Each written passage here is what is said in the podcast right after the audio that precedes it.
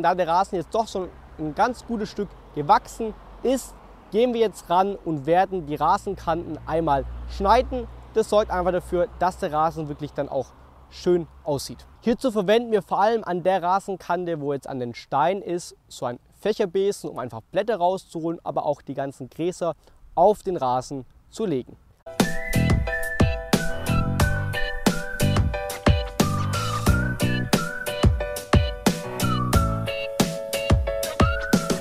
Bisher haben wir schon einige Pflegeschritte durchgeführt.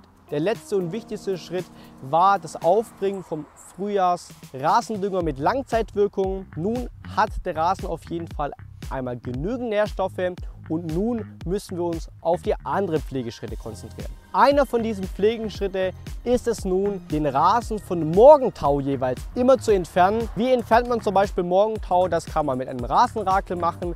Das kann man aber auch mit einem weichen Besen machen. Man kann es auch mit dem Rücken von einem Rechen machen, einfach leicht drüber ziehen. Man kann es aber auch mit dem Seil machen. Es gibt unterschiedliche Varianten, wie man einfach diesen Morgentau, der auf dem Rasen liegt, vom Rasen abzieht. Optional kann man das Abziehen von Morgentau auch mit dem Rasenmähen verbinden. Da ist es super sinnvoll, wenn man eigentlich ein Spindelmäher verwendet, weil so ein Spindelmäher einfach auch bei nassem Gras ohne Probleme mähen kann und somit hat man den Morgentau direkt in dem Rutsch, in dem man auch mäht, entfernt vom Rasen. In unserem Fall verwenden wir eine ganz andere Methode. Wir gehen mit einer Rasenwalze ran. Damit ziehen wir auch natürlich das Morgentau vom Rasen runter und zusätzlich haben wir noch den Effekt, dass wir den Rasen einebnen und glätten, weil am Ende wollen wir eine schöne topfebene Rasenfläche haben. Warum machen wir das überhaupt, jetzt diesen Morgentau vom Rasen zu entfernen? Ein Punkt ist auf jeden Fall, um Krankheiten vorzubeugen, weil der Rasen, wenn man den jetzt abzieht vom Morgentau, einfach schneller abtrocknet und wenn der Rasen länger nass ist, dann ist die Gefahr von Krankheiten einfach auch deutlich höher. Zweiter Punkt ist, dieser Morgentau, wenn man den nicht abzieht, dann würde der einfach verdunsten. Wenn wir ihn abziehen, können wir bis zu 1 Liter pro Quadratmeter Wasser an den Rasen weitergeben. Und Wasser braucht der Rasen, das ist super wichtig neben Nährstoffe. Und daher ziehen wir einfach dieses Morgentau ab und statt dass es verdunstet, bleibt es einfach auf dem Rasen und der Rasen kann das Wasser nutzen und aufnehmen. Wir haben jetzt den Rasen auf diese Testfläche am 7.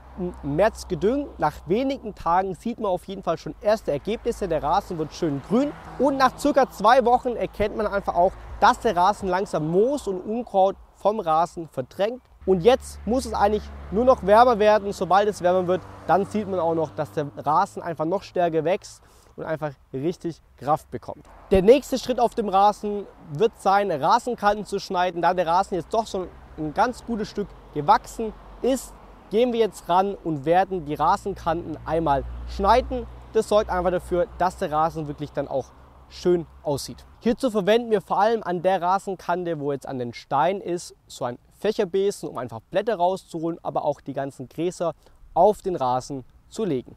Anschließend können wir super einfach mit dem Rasenmäher die Grashalme dort mitnehmen an der Kante. Der Rest, was noch übrig bleibt, den kann man dann einfach manuell mit so einer Handschere voll entfernen. So haben wir jetzt die Kanten einmal gemacht. Kann man aber ganz unterschiedlich machen. Man kann es natürlich auch mit einem Fadenschneider machen, indem man ihn seitlich hält und dann die Kanten macht. Es gibt aber auch spezielle Geräte, die einfach dafür da sind, um Kanten schön zu schneiden. Das kann man machen, wie man möchte und es kommt auch immer auf die Gegebenheit an. Nachdem wir jetzt die Rasenkanten geschnitten haben, kümmern wir uns um den Rest der Rasenfläche. Das bedeutet einmal als erstes den Rasen zu bürsten, dann den Rasen zu mähen und danach den Rasen noch zu walzen. Das ist jetzt exakt genau diese Abfolge, die wir auf dem Rasen machen, wie wir das auch schon in anderen Vlogs gemacht haben und auch, auch erklärt haben. Zur Auffrischung erklären wir aber nochmal die einzelnen Schritte, warum wir jetzt diese auf diesem Rasen machen. Bürsten tun wir, um einfach querliegende Gräser aufzustellen und einfach das Material zu lockern, das wir nicht im Rasen haben wollen. Nach dem Bürsten mähen wir direkt, um einfach diese aufgestellte Gräser einfach abzumähen und auch das ganze Material aufzusammeln, was wir mit den Bürsten aus dem Rasen rausgeholt haben. Und walzen tun wir natürlich danach noch, um einfach die Fläche einzuebnen, sodass sie wirklich top eben wird. Und am Ende sehen wir einfach, dass der Rasen von Mal zu Mal immer besser wird und immer näher an das Ergebnis kommt, an das wir rankommen wollen, obwohl aktuell der Rasen noch gar nicht so extrem stark wächst. Das war es jetzt mit einem weiteren Vlog von unserer Testfläche. Gebt gerne Feedback, Falls ihr Fragen habt, schreibt die gerne unten in die Kommentare. Falls ihr keine weiteren Videos verpassen wollt, dann abonniert den Kanal und ganz wichtig, aktiviert die Glocke und jetzt bis zum nächsten Video.